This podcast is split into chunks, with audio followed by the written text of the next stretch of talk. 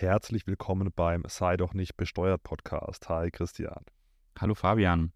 Sag mal, wie oft ist es dir eigentlich schon vorgekommen, dass du darauf angesprochen wurdest, welche steuerlichen Folgen sich ergeben, wenn man aus Deutschland wegzieht? In letzter Zeit tatsächlich immer öfter. Ich bekomme relativ viele Nachrichten, ob ich mal äh, Sachen so Wegzugsteuer, Entstrickungsbesteuerung, äh, beschränkter Steuerpflicht und so weiter und so fort machen kann. Ich habe gestern äh, wegen einer Social Media Kooperation mit einem relativ großen Unternehmer gesprochen und ähm, der ist so ja, frustriert, kann man sagen, von den politischen Entscheidungen und von ja, der hohen Belastung und im Gegensatz von den wenigen Leistungen, die man bekommt und ist so ja, gefrustet, dass er jetzt sich entschieden hat, tatsächlich äh, wegzuziehen. Und das ist mitunter ja gar nicht so einfach, vor allem wenn man äh, eine GmbH oder eine andere mhm. Kapitalgesellschaft mhm. hat. Äh, man kann jetzt nicht einfach sagen, okay, kein Bock mehr hier in Deutschland irgendwie äh, 40, 50 Prozent Steuern zu zahlen. Ich mhm. ziehe jetzt mal weg, wenn ich eben äh, Gesellschafter einer Kapitalgesellschaft bin und ähm, ja, dann ist es eben, kann es relativ, dann kann es noch sogar noch teurer werden, wenn man wegzieht. Mhm. Da muss man paar Sachen beachten, aber darum soll es ja heute mhm. gehen, ja, um die Wegzugsbesteuerung. Ja. Ja, genau. Also ich kann das, kann das auch bestätigen, dass ich da sehr, sehr viele Anfragen bekomme oder dass eigentlich bei allen äh, Gestaltungen mitgedacht werden soll, äh, zu Recht, dass man eben vielleicht auch mal wegzieht, weil man so ein bisschen skeptisch ist, wie sich das hier in Deutschland weiterentwickelt. Ich hatte das sogar schon so weit, als, als abzusehen war, dass die Grünen mit in die Regierung kommen, hatte ich schon Anruf, um Gottes Willen, die Grünen kommen in die Regierung, was können wir machen, dass, dass ich mein Vermögen schütze. Na gut. Ähm, aber äh, es ist eben nicht so leicht, aus Deutschland wegzuziehen und äh, das betrifft eben vor allem äh, Gesellschafter von, von äh, GmbHs, gerade wenn man mehr als ein Prozent an Anteile hält. Das ist eben so die magische Grenze, ab der man dann, ähm, sage ich mal, in, in, eine besondere Kategorie der äh, Einkunft, Einkommensteuer fällt, äh, bei der dann eben auch diese Wegzugsbesteuerung greift. Fabian, wollen wir mal so einen Fall durchrechnen, einfach um das mal plastisch zu machen, wie hoch da die Steuerbelastung eigentlich sein könnte? Ja, ja absolut. Also, äh, ja, sollen wir mal ein Beispiel machen? Mhm. Typisch wird der GmbH mit äh, 25.000 Euro Stammkapital gegründet mhm. und äh, dann, sagen wir mal, durchschnittlich 100.000 Euro Gewinn mhm. über ein paar Jahre. Und dann ist der Faktor, der da genommen wird, relativ hoch nämlich 13,75 Prozent eben dieses durchschnittlichen Jahresgewinns. Mhm. Bei dem Beispiel äh, wären dann äh, genau ähm, vor Steuern. Und in diesem Beispiel wären dann äh, 1,35 Millionen zu versteuern. Also diese 13,75 mal 100.000 sind 1,375 Millionen. Stammkapital, ja, muss man, hat man selber eingebracht, muss man nicht versteuern. In diesem einfachen Beispiel müsste man dann eben 13, äh, 13 sei schon, 1,3 äh, 5 Millionen versteuern mit dem Teileinkünfteverfahren. Ja? Mhm, und genau. da, also 60 Prozent ähm, so des persönlichen Steuersatzes kann man sagen. Und da sind wir dann bei einer Steuerbelastung von knapp 28 Prozent. Jetzt pass mal auf, lass mich das mal hier mal ausrechnen.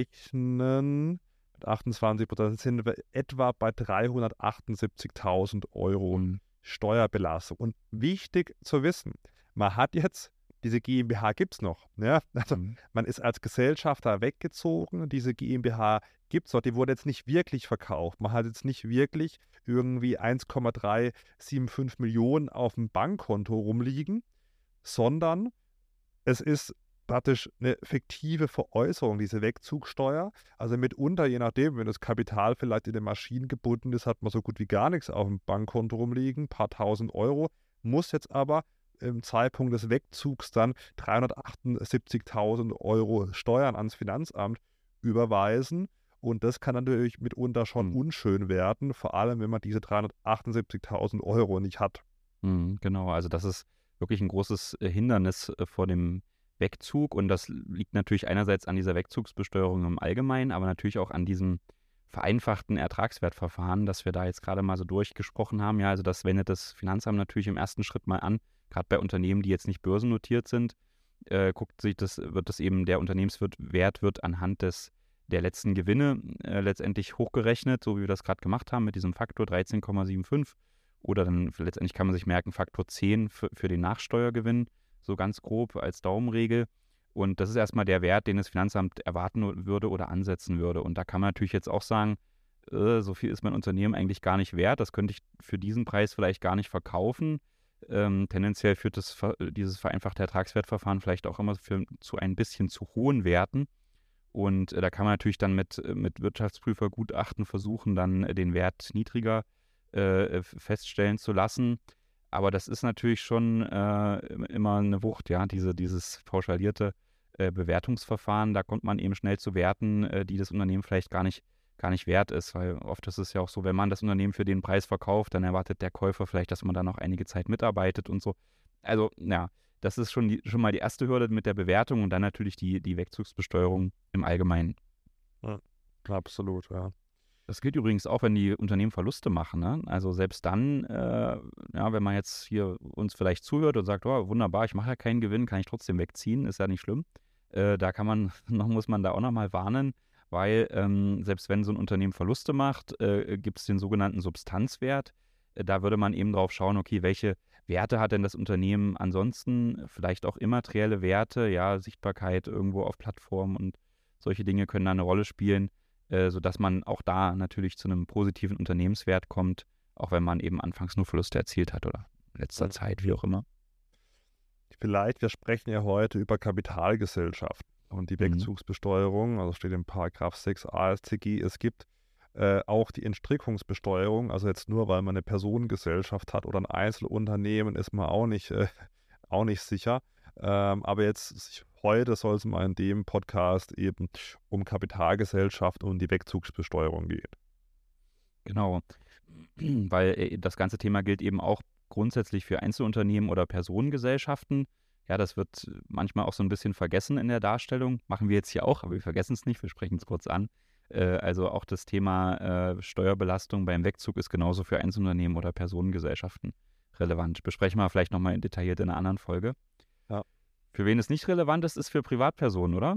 Die einfach ja. vielleicht auch so ein großes Aktiendepot haben ja. und da viele kleine Anteile halten, das ist äh, eigentlich unproblematisch. Genau, eingangs haben wir erwähnt, also 1% Beteiligung, das sind schon enorme Summen, wenn man jetzt irgendwie 1% von, von BMW hat.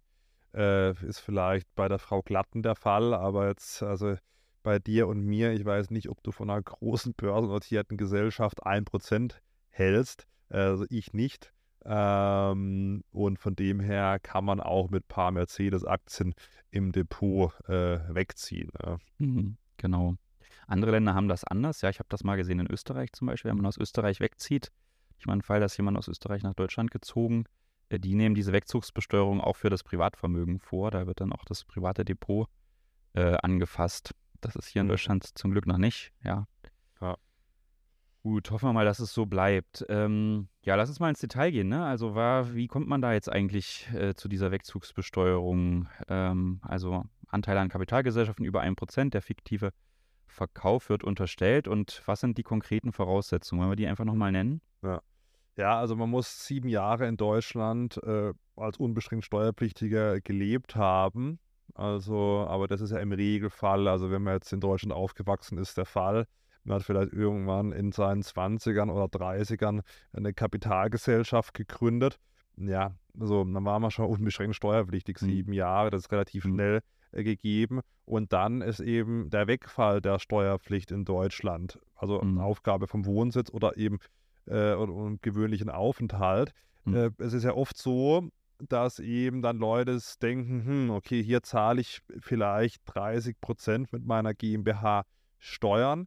Ähm, und ich muss dann natürlich auch mein Geschäftsführergehalt versteuern, je nachdem, wie hoch das ist, vielleicht mit einem Grenzsteuersatz von 42 oder 45 Prozent. Ähm, wenn ich eine Vollausschüttung mache, habe ich zwar die Kapitalertragssteuer von 25 Prozent plus Soli, aber so geil ist es auch nicht. Da gibt es ja äh, Untersuchungen, da so durchschnittlich bei 48,2 Prozent die Steuerbelastung einer mhm. Kapitalgesellschaft ist bei Vollausschüttung und ich sage mhm. 48,2 Prozent ist jetzt auch nicht unbedingt steueroptimiert ähm, mhm. und äh, aber sagen wir so, es bringt jetzt auch nichts, einfach wegzuziehen nach Dubai und zu sagen, okay, jetzt ziehe ich da nach Dubai und, und, und lasse da halt da meine irgendwie Gewinne ausschütten oder beziehe da mein Geschäftsführergehalt, weil dann kommt es eben äh, zu der Wegzugssteuer. Mhm. Ich glaube, damals war das nicht dieser Fall Horten, wo dann irgendwie äh, weggezogen wurde und dann äh, Deutschland kein Besteuerungsrecht mehr hatte. Ähm, das dürfte dieser Lex, Hor Lex Horten gewesen sein. Das können wir vielleicht nochmal in die Show Notes packen. Mhm. Ähm, und äh, dann hat er Deutschland gesagt, okay, wenn du wegziehst, wir wollen schon noch was äh, davon haben. Jetzt ist es aber so, es ist jetzt nicht so, dass man wegziehen kann und dann, wenn das Unternehmen dann verkauft wird, jetzt nehmen wir an, man zieht nach, keine Ahnung wohin, ja, Malta oder so oder Zypern oder wo immer und ähm, dann äh, verkauft man irgendwann mal das Unternehmen und dann wird die Steuer fällig. Also die Steuer wird tatsächlich fällig, wenn man wegzieht. Ja? Mhm. Ähm, Gibt es noch ein paar andere Möglichkeiten bei vorübergehender Abwesenheit, da kommen wir noch drauf, aber sobald man wegzieht, ja, äh, und Deutschland Angst hat, dass, mhm. dass keine Besteuerung mehr auf die Anteile erfolgen kann, dann greift die eben. Ja. Mhm. Auch ganz egal, ob man das Unternehmen wirklich später für diesen Wert verkaufen kann. Ne? Das ist ja, ja. jetzt der Punkt. Ja, und ich meine, gut, kann man jetzt natürlich sagen, äh, ist eine gerechte Regel, weil man hat ja diese ganze, das Unternehmen und den Wert und so weiter eben hier äh, mit, mit dem deutschen Staat errichtet oder sozusagen mit den Mitteln, der, die einem hier zur Verfügung standen. Äh, ich vertrete die Auffassung jetzt nicht so sehr, aber ähm, das ist natürlich die, die Argumentation, warum es diese Wegzugsbesteuerung gibt. Und äh, wahrscheinlich auch, weil man halt erkannt hat, dass es äh, gerade auch vielleicht Unternehmer gibt, die das hier so ein bisschen skeptisch sehen und sich deswegen ähm, den, den hohen Steuern entziehen wollen und vielleicht auch im Ausland da sich sicherer fühlen ja, also äh, das ist aber jedenfalls der Grund, genau, dass, dass man natürlich diesen, diese Wertsteigerung halt noch erfassen will, bevor dann Deutschland das Besteuerungsrecht verliert, weil das würde eben der Fall sein, wenn man dann ins Ausland zieht, hier in Deutschland nicht mehr wohnt, dann darf, dürfte Deutschland halt diesen, diesen Verkauf oder Ausschüttung aus diesen Anteilen auch nicht mehr versteuern. Äh, steuerpflichtig hier bei, mit dieser Wegzugsbesteuerung wäre äh, ja auch, wenn man die, seine Anteile an eine Person schenkt, die dann im Ausland äh, lebt und nicht in Deutschland steuerpflichtig ist. Das, das würde letztendlich auch zu dieser Wegzugsbesteuerung äh, führen. Absolut, ja. Jetzt hast du ja gerade gesagt, die Steuer wird dann sofort fällig. Das war ja bis, äh, bis 2021 alles noch so ein bisschen entspannter, weil da gab es halt die Möglichkeit, dass man diese äh, Steuer stunden konnte und gerade wenn man vielleicht vorhatte, wieder zurückzuziehen oder das zumindest glaubhaft machen konnte, war die halt erstmal gar nicht fällig, ja, war auch nicht zu verzinsen. So ein bisschen wie die wie die Forderung der EZB gegen andere Länder. Da ist es ja ähnlich, ja, äh, unendlich gestundet, keine Zinsen. Hm, ist dann auch die Frage, ist die, interessiert mich dann die Steuer so sehr? Aber das ist eben weggefallen. Jetzt ab dem Jahr 2022 äh, wird die Steuer festgesetzt und man kann die Stunden lassen äh, für sieben Jahre. Ja, kann man also sagen, ich möchte die in sieben Raten zahlen. Äh, das geht dann auch unverzinst, aber man soll eben in der Regel eine Sicherheitsleistung dem Finanzamt anbieten, damit es diese Stundung gibt. Aber dann äh, wird, kommt es eben wirklich zur Fälligkeit dieser Steuern. Äh, und eben, äh, das ist natürlich dann schon jetzt mal eine ganz andere Hausnummer, dass, weil man eben, weil eben klar ist, okay, die Steuer muss auch äh, gezahlt werden, ganz egal, ob man äh, vielleicht auch vorhat, zurückzukommen. Ja, also diese, diese Ewigkeitsstundung äh, ging innerhalb beim Wegzug, also innerhalb der EU und, und EWR. Mhm. Da mhm. gab es eben damals eine unbegrenzte Stundung, was heißt damals, glaub, bis 2022. Und das ist jetzt eben weggefallen. Deswegen haben sich damals auch ähm, Leute damit beschäftigt, noch wegzuziehen, um eben noch äh, diese Stundungsmöglichkeiten so eine zinslose Ewigkeitsstundung zu haben, weil dann ist es im Prinzip so, ist egal, ja, ob man mhm. wegzieht, weil man merkt es erstmal nicht. Ja. Mhm. Und mhm. diese Vereinfachung für Wegzüge innerhalb der EU-EWR wurde jetzt leider, sage ich mal, mhm. äh, aufgehoben. Mhm. Ich, warum sage ich leider? Ich habe es ja auch beim, beim Finanzminister angesprochen. Aus meiner Sicht, das habe ich ihn auch gefragt, verstößt denn diese Wegzugsteuer gegen EU-Recht? Weil äh, kann man sich da noch frei bewegen. Ja? Vor allem, wenn ich eben die Kohle nicht habe. Ja? Vielleicht mhm. eben ist auf dem Bankkonto von der GmbH jetzt nicht immer noch mal 300.000, 400.000 Euro, was man so mhm. mal schnell ans Finanzamt überweisen kann. Mhm. Und dann ist natürlich schon so, ich ziehe jetzt hier irgendwie von Deutschland nach Frankreich rüber. Ja, das ist ja hier aus Freiburg nicht so weit. Und habe dann eben nicht mehr diese äh, zinslose Stundungsmöglichkeit, sondern muss es, wie du gesagt hast, Christian, dann äh, in einer Ratenzahlung praktisch abstottern, was es ja auch nicht unbedingt besser macht. Da muss ich vielleicht komplett den gesamten Betrag ähm, auf den Tisch legen, aber dann halt dann in diesen äh, Jahresraten. Und ähm, ja, die Antwort kann man sich mal anschauen, ist ganz, ganz mhm. interessant auf meinem Social Media Kanal. Verstößt gegen die Freizügigkeit, ja, aber Deutschland hat auch ein berechtigtes Interesse und so weiter. Und ich halte die Wegzugsteuer äh, im aktuelle, aktuellen Ausgestaltung, also ja, für zumindest mal problematisch. Mhm. Mhm. Wobei mit der früheren Regelung gab es halt schon ganz coole Gestaltungen, ja. Bis halt nach Zypern gezogen, ein paar Jahre, hast dir dann dort Ausschüttung von deiner GmbH geholt, dann nahezu steuerfrei, ich glaube komplett steuerfrei in Zypern, bist halt wieder zurückgezogen, äh, hast dann die GmbH wieder mitgebracht, eben ohne, ähm, äh, ohne, ohne Gewinne mehr, die da noch thesauriert waren und konntest dir die dann eben steuerfrei in, in Zypern auszahlen in der Zeit, als du dort gewohnt hast. Und mhm. äh, ich glaube, genau wegen diesen Gestaltungen ist es jetzt eben auch so, also es gibt noch eine Regelung jetzt nach wie vor, weil vorübergehende Abwesenheit, ja, kann ja auch sein, dass man vielleicht auch beruflich, hatten ja letztens über die doppelte Haushaltsführung gesprochen, dass man aus beruflichen Gründen auch einfach mal äh, ein oder mehrere Jahre ins, ins Ausland zieht. Und das ist natürlich dann äh, problematisch, wenn man dann auch diese Steuern zahlen muss. Ja, es gibt, muss ja gar nicht so dieses, ich will von Deutschland flüchten und ich will äh, Steuern sparen, der Grund sein, sondern vielleicht auch einfach, ich will, dass man da eben äh, ne, eine, einer beruflichen Tätigkeit nachgeht, äh, die vielleicht auch nur vorübergehend ist. Und ähm, äh, dann kann man sich eben auch dieser Wegzugsbesteuerung äh, entledigen, sage ich mal, ja, wenn man eben nach äh, innerhalb von sieben Jahren nach dem Wegzug äh, wieder zurückziehen will, wenn das geplant ist. Und es gibt dann jetzt eben noch so ein paar Einschränkungen.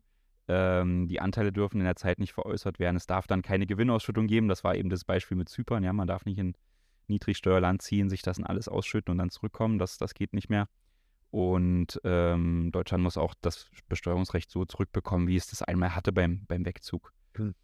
Sollen wir mal drauf eingehen? Jetzt haben wir viel drüber äh, geredet, äh, was passiert. Aber die Frage ist ja auch, wie kann man die Wegzugssteuer eventuell vermeiden? Da gibt es ja schon Möglichkeiten, ja, äh, die auch rege, äh, von den rege Gebrauch gemacht wird. Sollen wir uns da mal von den jetzt erstmal weniger spannenden Möglichkeiten zu den äh, sehr spannenden Möglichkeiten nee. hocharbeiten, Christian? Ja, genau.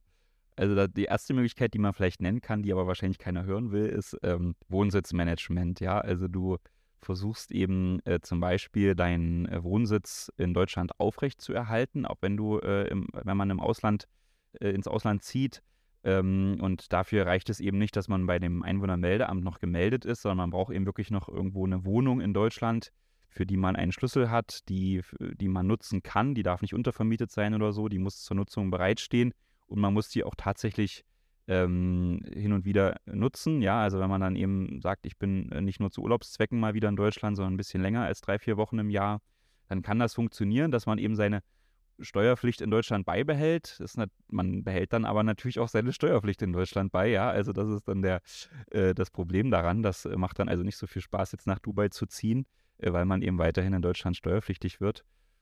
Und man muss aufpassen, wenn man in ein Land zieht, äh, mit dem ein, äh, ein DBA geschlossen wurde oder ne, zwischen Deutschland und, und dem anderen Land ein Doppelbesteuerungsabkommen besteht. Das wäre jetzt zum Beispiel bei Frankreich der Fall, Fabian, wenn du dahin ziehen willst, ja. Mhm. Äh, dann muss außerdem noch dein Lebensmittelpunkt in Deutschland bleiben. Mhm. Also dann äh, muss Familie, Arzt, Sportverein und so weiter, muss weiterhin in Deutschland bleiben, sonst äh, würde auch da Deutschland das Besteuerungsrecht verlieren. Also naja, also die, die Möglichkeit ist nicht so geil, weil im Prinzip heißt es ja, man muss einfach hier wohnen bleiben. Ja.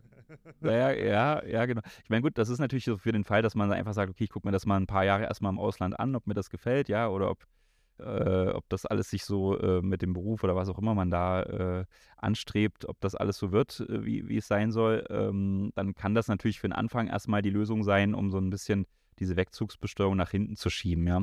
Äh, genau. Ja. Wenn man sich aber sicher ist, und meine Erfahrung ist, die Personen, die das dann vorhaben, die sind sich sicher, ja. Also die sagen eigentlich, ich ist Schluss hier, ich will, will weg ins Ausland. Ähm, dann gibt es ja noch die Möglichkeit, dass man seine Anteile einfach verschenkt auf jemanden, der vielleicht in Deutschland wohnen bleibt. Mhm. Vielleicht die Eltern oder die Kinder. Ja, bei den Eltern ist der Freibetrag nicht so hoch. Mhm. Kinder wird schon eher gehen, wobei oft ist es halt bei gut laufenden GmbHs, wir haben es ja vorhin vorgerechnet, sind die Freibeträge auch äh, schnell mal überschritten. Da gibt es dann gegebenenfalls eben noch Erleichterungen. Bei ja, die Freibeträge, wenn ich das nochmal kurz ein, ja. ein äh, werfen darf, die Freibeträge, du meinst das die Schenkungssteuer, ne? Also wenn man genau. das verschenkt, dann hat man natürlich genau. sofort das Problem, dass äh, man ist ja noch nicht weggezogen. Das heißt, äh, die deutsche Schenkungssteuer spielt eine Rolle, wobei die auch relevant ist, wenn man weggezogen ist. Genau, deswegen, ich wollte dir eigentlich anbieten, Fabian, wenn du dann nach Frankreich ziehst, halte ich deine GmbH für dich, kein Problem. Ja, da, da, du hast ja nur einen äh, Freibetrag von 20.000 Euro, ja. Christian. Das hättest du wohl gerne, dass du da meine GmbH-Anteil. Da muss man, da muss man schon sehr aufpassen, wem er seine GmbH-Anteil dann vor dem Wegzug schenkt. Darauf muss man auf jeden Fall achten. ja, also Schenkungssteuer ist jetzt das Problem, ne? Und äh, du hast es gerade angesprochen, es gibt ja diese Schenkungssteuerbefreiung für Unternehmensvermögen. Damit könnte man sich ja retten, ne? Aber ja, viele, viele Abers, ne, an der Stelle. Ja, ja, also äh, man muss natürlich dann schauen, was ist das Verwaltungsvermögen, ja, komme ich überhaupt in diese Regelung rein und ähm, ich muss natürlich auch, je nachdem wie groß das Unternehmen dann ist, die nächsten äh, fünf bis sieben Jahre dann äh, vielleicht auch die äh, Lohnsummen aufrechterhalten. Mhm ja. Also genau, äh, man, man kommt, kann das dann Steuer, Schenkungen steuerfrei verschenken, muss aber da einige äh, Anforderungen erfüllen in der Folgezeit. Man muss die Anteile behalten, äh, darf die nicht weiterverkaufen, äh, man ja. muss, die Lohnsummen dürfen nicht unterschritten werden. Also die, man muss in etwa so viel Löhne zahlen wie vorher und man darf kein schädliches Verwaltungsvermögen in der GmbH haben. Oftmals sind diese Voraussetzungen schwierig zu erfüllen. Deswegen mhm. eigentlich auch nicht so der, der, der, der Knaller. Ich hätte jetzt noch äh, einen Vorschlag, Fabian. Du kannst mir deine äh, GmbH übertragen und dir die, ein Niesbrauchsrecht zurückbehalten. Ja, das heißt, ich werde dann, ich, ich bleibe jetzt einfach mal bei dem Beispiel, auch wenn du nicht so überzeugt bist. Aber es einfach Falle greifbarer. Äh, äh, da könnte einfach dann jemand anders die, äh, in, in, der Gesellschafterliste stehen als zivilrechtlicher Eigentümer von deiner GmbH, aber du hast eben noch weiterhin das Recht, äh, Gewinnausschüttung zu beziehen oder vielleicht dann auch ähm, beim Anteilsverkauf Wertsteigerung noch zu bekommen als sogenannter Niesbraucher. Das ist dann ein mhm. Vorbehaltsniesbrauchsrecht, was man sich zurückbehält und dadurch sind natürlich diese Anteile, die man da verschenkt, äh, deutlich weniger wert. Das Niesbrauchsrecht muss beim, bei der Wertermittlung abgezogen werden. Und äh, das kann natürlich dann bei der Schenkungssteuer, gerade wenn man vielleicht an die Kinder schenkt, die dann äh, einen, ja, einen höheren Freibetrag von 400.000 Euro haben, das kann natürlich dann schon was ausmachen. Ja, absolut, absolut. Ja, ähm, sollen wir mal zu der Stiftung kommen? Oh ja, Stiftung. Völlig unter, äh, äh, unter, und, na, wie heißt das? Äh, unterbewertet. Ja, ja unter, unterrepräsentiert sowieso und auch unterbewertet so äh, bei Unternehmern, die äh, die Familienstiftung als Gestaltungsinstrument. Äh, ja, wollen wir mal darauf eingehen, was eigentlich eine Stiftung ist? Ja. Das ist ja gar nicht so, äh, so klar eigentlich. Also das ist natürlich äh, eine juristische Person, das ist ein Zweckvermögen, ist im BGB geregelt, so ein bisschen ähnlich wie so ein Verein, äh, nur dass man, also kann man ja beim Verein auch, ne, man, man gibt der Stiftung einen vorher festgelegten Zweck und äh, dieser Zweck kann aber eben zum Beispiel auch darin liegen, äh, die, den Stifter, also denjenigen, der die Stiftung errichtet hat, und dessen Familie äh, zu fördern und äh, das wäre dann eben eine Familienstiftung. Und das ist natürlich eigentlich schon ganz interessant, wenn man eine juristische Person hat, die nur dafür da ist, einen selbst und, und die Familie zu fördern und ähm, man dahin eben Vermögen überträgt, das dort irgendwo getrennt ist von dem restlichen Vermögen, das vielleicht irgendwie unternehmerisch gebunden ist, im Risiko steht und so. Das hat eigentlich echt viele Vorteile, so eine, so eine Familienstiftung. Mal von den steuerlichen Vorteilen, zu denen wir gleich noch kommen, äh, äh, abgesehen, die gibt es auch noch, aber eben auch alleine so aus äh, juristischen Haftungsvermeidungsgesichtspunkten, äh, Vermögensschutz, äh, kann die Stiftung echt, echt interessant sein, finde ich. Ja, absolut, ja. Steuerliche Einordnung der Stiftung ist, ist, also spielt auch eine große Rolle. Ja, man kann eben, wenn man so eine Familienstiftung aufsetzt, kann man der Familienstiftung eben auch wie so einem Kind 400.000 Euro äh, schenkungssteuerfrei übertragen. Äh, der Nachteil ist, dass es in Deutschland so geregelt ist, weil wenn, wenn die Stiftung dann das Vermögen hat, ja, dann äh, ist natürlich die Frage, was ist dann jetzt mit der Erbschaft und Schenkungssteuer? So eine Stiftung soll, ist ja oft auch für die Ewigkeit angelegt oder für einen langen Zeitraum zumindest. Da gibt es in Deutschland die Erbersatzsteuer, da muss alle 30 Jahre das Vermögen der Stiftung dann nochmal mit der Schenkungssteuer äh, ähm, belegt werden, aber da gibt es einen Freibetrag von 800.000 Euro bei Familienstiftungen. Da kann man natürlich kleinere Vermögen dann auch ganz gut äh, da schenkungssteuerfrei beibehalten oder eben dann auch über diese Befreiung für Unternehmensvermögen gehen. So, Fabian, jetzt gibt es aber noch einen großen Vorteil, äh, über den wir noch nicht gesprochen haben. Äh, und da möchte ich mich noch mal, möchte ich dich nochmal zitieren vom Anfang der Folge mit, dem, mit der Steuerbelastung von 48 Prozent äh, mhm. In Deutschland. Jetzt kann man eigentlich sagen, so eine Familienstiftung, wenn die eben vermögensverwaltend tätig ist, also nur Anteile an anderen Gesellschaften hält, vielleicht Immobilien, andere Kapitalanlagen, dann zahlt die nur Steuer von, äh, von 15 Prozent plus Soli. Ähm, und, und das war es dann auf Ebene der Stiftung. Also das ist natürlich echt interessant äh, für deutsche Verhältnisse zumindest, ja, äh, dass man dann äh, so Kapitaleinkünfte, äh, Mieteinnahmen äh, nur mit 15 Prozent Steuern äh, belegen muss. Ja, und 15,825 Prozent, mhm. ja. Also vor Ausschüttung muss man, ja, genau, das muss man sehen, ja. Und das Gute ist, dass diese ich kann ja auch nochmal auf unsere Holding-Folge verweisen, äh, die wir auch äh, hier schon mal aufgenommen haben in dem Podcast. Wenn man so eine Holding-Gesellschaft noch etabliert, dann äh, kann ja, können ja Gewinnausschüttungen und, und Verkäufe von GmbH-Anteilen äh, nahezu steuerfrei vereinnahmt werden. Da fallen nur 1,5 Prozent Steuern an. Und das wäre bei der Holding auch so, ne? Also auf solche, äh, solche Kapitaleinkünfte von äh, GmbHs, die man äh, hält. Und äh, da fallen eben auch nur 1,5 Prozent Steuern bei der Holding anstatt 15,825. Mhm. Das ist auch gut. Und dann kommt aber natürlich jetzt wieder der Nachteil. Also man würde ja feststellen, so dieses Jahr hat die Stiftung äh, folgende Erträge erzielt, das und das aus Ausschüttungen, äh, das und das aus Miete vielleicht und aus Mietüberschüssen. Und das soll, wird jetzt verteilt an die Familie, an die sogenannten Destinatäre. Und äh, wenn das dann passiert, dann äh, kommt, muss man eben nochmal an die äh, weitere Auskehrung an die Destinatiere eine Kapitaltragsteuer von 25 Prozent zahlen. Und wenn aber natürlich jemand im Ausland lebt, äh, kann sich das dann auch nach dem dortigen Recht richten, richten. Muss man dann immer schauen, in welchem Land die Person lebt.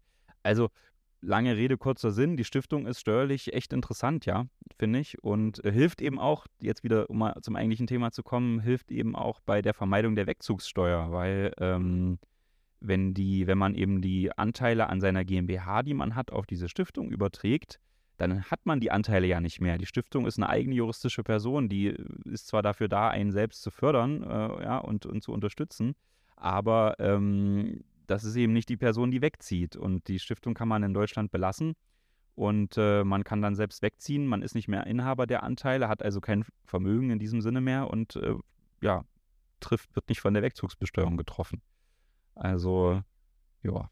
Ja, also ich, ich sehe es in meinem Umfeld, ich weiß nicht, ob es so in deinem auch siehst, dass oft schon äh, bei der Gründung der Kapitalgesellschaft jetzt praktisch die Stiftung oben drüber ist. Ähm, mhm. Also äh, das, den Trend, der Trend geht äh, zur Stiftung scheinbar. Mhm. Ja. ja, genau.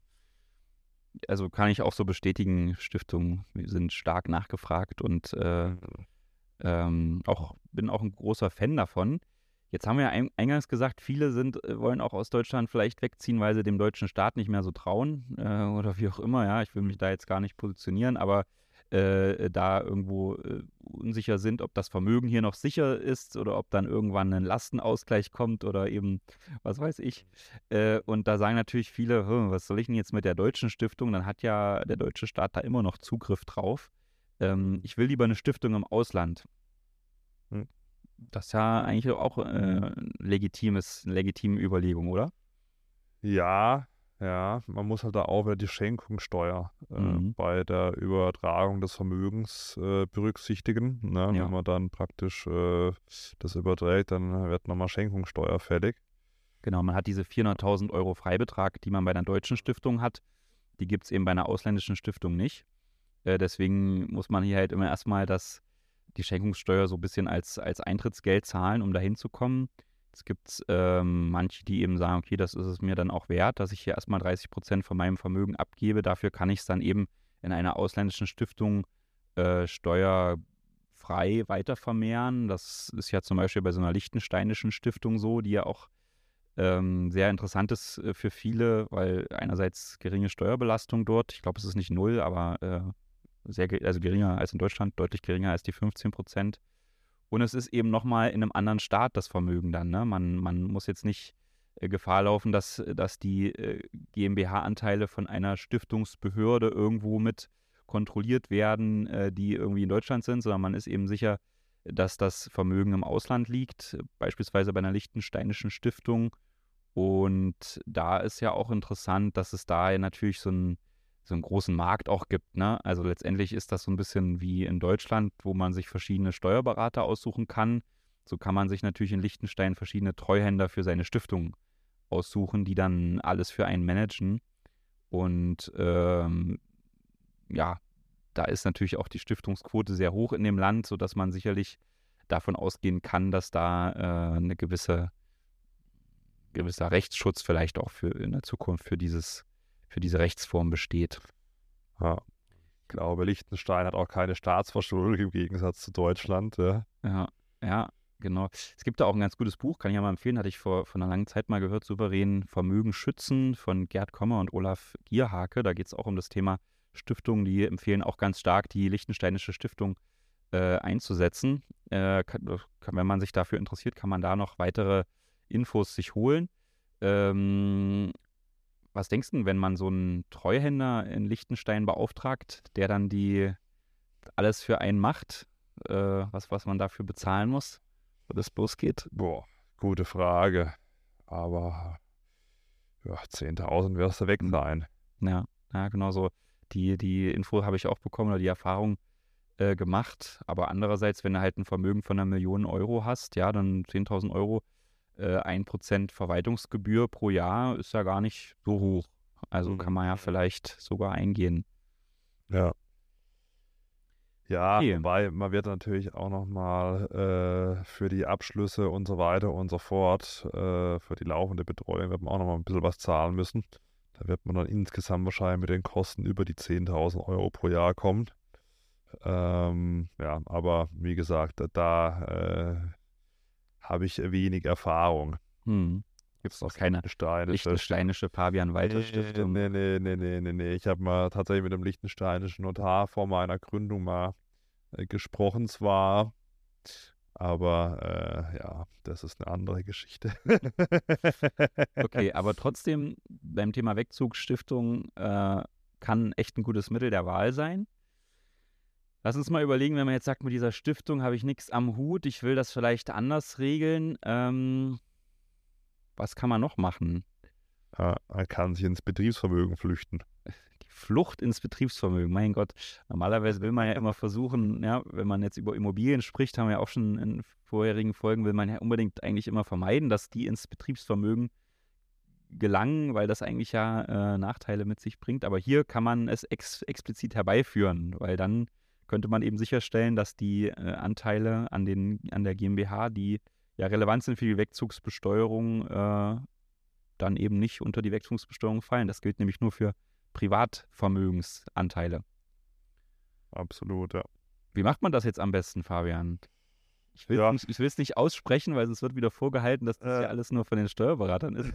Deswegen sollst du die, die, die, GmbH und Co. KG ist natürlich da ein Mittel zur Wahl. Mhm. Wenn die äh, GmbH und Co. KG dann deutschen Sitz hat und eine deutsche Geschäftsleitung, ja, äh, dann werden in die GmbH und Co. KG eben mit diesem deutschen Sitz und der deutschen Geschäftsleitung die Anteile äh, eingebracht. Ähm, ja. Ja, und die GmbH und Co. KG ist ja grundsätzlich auch, na, die, die wäre ja dann in dem ersten Schritt nur vermögensverwaltend. Ja, das Einzige, was die macht, ist ja die Anteile an der GmbH halten. Das heißt, erstmal nur eine vermögensverwaltende Gesellschaft. Aber ähm, das Gute bei der GmbH und KKG ist, dass man die ja bei richtiger Ausgestaltung auch so ausgestalten kann, dass die immer gewerblich tätig ist. Ja, also auch wenn man da eigentlich kein, nichts Gewerbliches macht, also keinen kein Betrieb hat, keinen Laden, Dienstleistung, Warenhandel oder so, äh, dann, dann ist die trotzdem aus steuerlicher Sicht gewerblich. Und mhm. damit könnte man natürlich im ersten Schritt schon mal ähm, erreichen, dass die Anteile in ein Betriebsvermögen äh, gelangen. Aber jetzt gibt es da noch eine kleine Einschränkung, weil Praxis des internationalen Steuerrechts wird diese deutsche Sonderform, dieser Rechtsform, die eigentlich nicht gewerblich tätig ist, aber aus steuerlicher Sicht so angesehen wird, gar nicht mehr so richtig akzeptiert. Und das führt dann dazu, dass wenn man in ein Land zieht, wo es ein Doppelbesteuerungsabkommen gibt, wie zum Beispiel nach Frankreich, dass das eigentlich nicht reichen würde. Das, da müsste man eigentlich noch sicherstellen, dass die GmbH und KKG auch selbst irgendwas Gewerbliches macht. Äh, zum Beispiel eine Photovoltaikanlage betreibt äh, oder irgendwelche Management-Dienstleistungen erbringt, ja, solche Sachen, damit eben da auf jeden Fall sichergestellt ist, da gibt es einen Gewerbebetrieb und eine Betriebsstätte in Deutschland und äh, zu der werden dann eben auch diese, diese Anteile an der GmbH, diese wertvollen Anteile zugeordnet, dann ist man da auch sicher. Wenn man jetzt zum Beispiel nach Dubai zieht, da gibt es ja aktuell kein Doppelbesteuerungsabkommen, bräuchte man das noch nicht. Aber äh, spätestens, wenn dann doch wieder das Doppelbesteuerungsabkommen mit Dubai neu abgeschlossen wird, was ja irgendwann zu erwarten ist. Muss man sich noch eine Photovoltaikanlage kaufen. genau. Ja, also da muss man, aber da sollte man auf jeden Fall beispielsweise bei Jungs und Mädels von Steuerberatern, die immer steuerlichen Rat holen, also auf eigene Faust da einfach irgendwie äh, das umsetzen, das wäre, glaube ich, schwer, Christian. Mhm. Ja. Da kann ich schlecht Nein zu sagen, ja. Naja, genau, genau, genau. Ähm, ja, sollen wir mal nochmal, jetzt haben wir GmbH und KKG, ist ja auch eine Personengesellschaft, aber man können natürlich Unternehmen auch in eine Personengesellschaft mhm. umwandeln. Mhm. Ja. Also das, äh, das, was am Markt tätig ist, ne, über das wir hier ja, gesprochen haben, genau. 1,3 Millionen Euro wert zum Beispiel. Genau, genau. Dass man sagt, okay, es gibt zwar die Entstrickungsbesteuerung, aber mhm. bei der Wegzugsteuer ist es eben bei der Kapitalgesellschaft. Und dann könnte man sagen, okay, ähm, man wandelt jetzt die GmbH beispielsweise in eine, in eine Rechtsform, eine Personengesellschaft um, weil die unterliegen ja jetzt nicht äh, dem Paragraph 6 des Außensteuergesetzes. Mhm. Wäre auch eine Idee. Genau, das könnte man auch machen. Aber da muss man natürlich dann aufpassen, das muss man sowieso, also da müssen wir jetzt sowieso nochmal drauf mhm. eingehen. Oftmals ist es ja bei solchen Unternehmen, ne, man hält mehr als ein Prozent der Anteile, meistens sind es ja vielleicht 50 oder 100, ja, ähm, bei solchen kleinen mittelständischen Betrieben. Und das führt ja dann auch oft auch dazu, dass man natürlich selbst am Unternehmen mitarbeitet, also als Geschäftsführer zum Beispiel.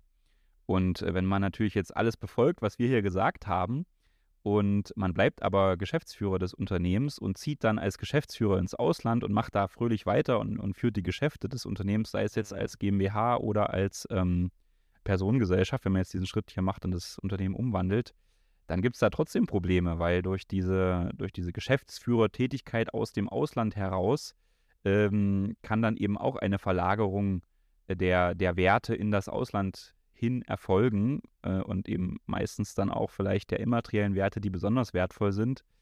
Und dann äh, ja, gibt es eben auch noch eine Wegzugsbesteuerung. Die heißt dann nicht so, die heißt dann vielleicht Entstrebungsbesteuerung, aber am Ende ist es dasselbe. Ja, dann will eben der deutsche Staat auch nochmal äh, für diesen Verlust dieser Besteuerungsrechte äh, zugreifen. Ja. Also das muss man auch noch immer mitdenken, dass man eigentlich dann, wenn man ins Ausland zieht, die Wegzugsbesteuerung vermeiden will, dass man eigentlich immer irgendjemanden in Deutschland braucht, der für einen die Geschäftsführung weitermacht. Wichtig ist, dass man das früh genug plant. Mhm. Also es, ich habe es von einigen Influencer-Kollegen und Kolleginnen äh, gesehen, die sind dann nach äh, Dubai gezogen, haben sich um gar nichts gekümmert. Mhm. Und dann äh, kam der Steuerbescheid. Ähm, das ist was, was dann sehr, sehr schmerzhaft werden kann. Also bei solchen Geschichten, bevor man irgendwie das Land verlässt, sollte man sich mit dem Steuerberater, mit der Steuerberaterin äh, zusammensetzen und nicht erst dann, wenn man weggezogen ist. Ja? Mhm.